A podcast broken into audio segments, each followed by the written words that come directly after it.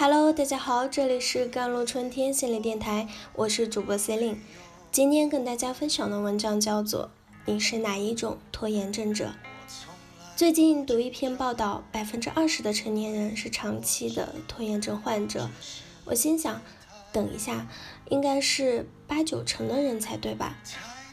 历史上许多伟大的创作者都有拖延的毛病，有些还为自己发明了对抗绝招。《悲惨世界》巴黎圣母院的作者雨果，每天开始写作前会把衣服脱光光，换上一件破破烂烂、衣不蔽体的睡袍，因为当他这么见不得人时，就没办法写到一半跑出去逛街，只能乖乖待在书房里写作。美国大作家梅尔维尔也是个严重的拖延症患者。据说他在写《白金》的那段时期，接近故事最重要的完结篇，还曾经要求他的妻子用一条铁链把他拴在书桌旁，没写到进度就不准开锁。那么你是哪一种拖延症者？心理学家整理出了生活中最常见的拖延症患者，大约分为以下的四大类型。想要拼到最后一刻的冲冲刺者，对结果怀有恐惧的逃避者，选择困难者，容易分心，爱追求寻求刺激的人，把大任务切成小块，要盖完一栋房子，先从一块一块砖头垒起来开始吧。每一件看似很复杂、很重大的事情，都可以从最基本的行为着手。但重点是要行动。我们会拖，往往在于我们虽然设定了目标，但缺乏计划好的行动，导致我们对于完成某件事情的信心不足。只要想到就不开心，这样只会更不想面对，形成拖延的行为。所以，良好的计划非常重要，除了能排除障碍，也让你不会因为不知如何开始而拖掉。该努力的机会，踏出第一步再说。管他三七二十一，先动起来。如果你是难以抉择型的人，这时候我的建议很简单：踏出第一步。这听听起来好像很难，但凭我自己的经验，绝对比在原地犹豫不决要来的舒服多了。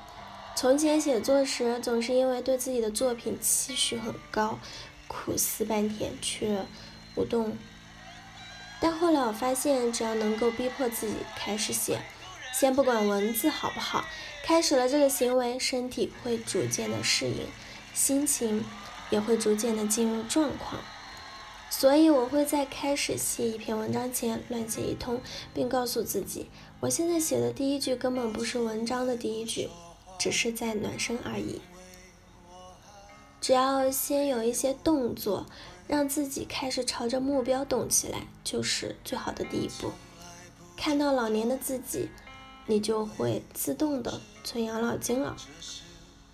很多上班族都知道要尽早的为自己的养老存钱，但对于大多数二十五到三十五岁的年轻人来说，已经在做财富规划的还是少之又少。加州大学哈尔。赫什菲尔德教授就做了一个试验来颠覆这个现象。他找了一大群大学生，把他们的照片先修成老年人的样子，接着他让这群学生戴着眼镜、眼罩进入一个 VR 虚拟现实世界探索，然后在这个虚拟环境里，他们遇到了未来年老的自己。想象你今天在一个 VR 空间见到了老年的自己，脸上多了不少皱纹，身形也改变不少。虽然可能模拟的有点粗糙，但还是能认出是自己。心里的感受应该挺复杂的吧？经过这个体验后，教授请这些大学生做了一个财富规划的习题。比起没有看到老年自我的控制对比组，凡是见到老年自我的学生。把自己未来退休金都增加了一倍的钱，我们每个人其实都无法想象未来的我会是什么样子，也就很难感同身受。但是我们能做的是将这个未来的我变成一个具体的面孔。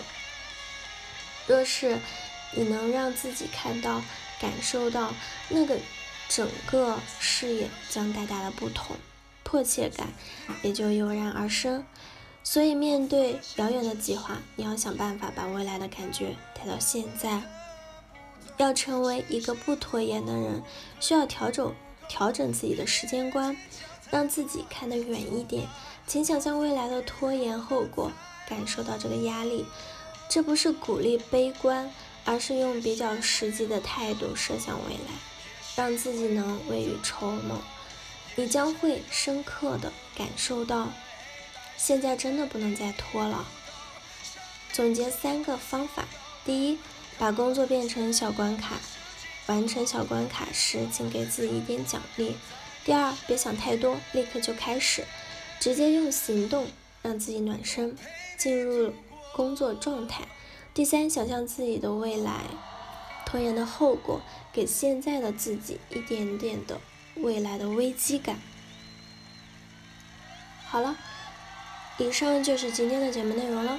咨询请加微信公众号 jlct 幺零零幺，或者添加我的手机微信号幺三八二二七幺八九九五，我是 c e l i n e 我们下期节目再见。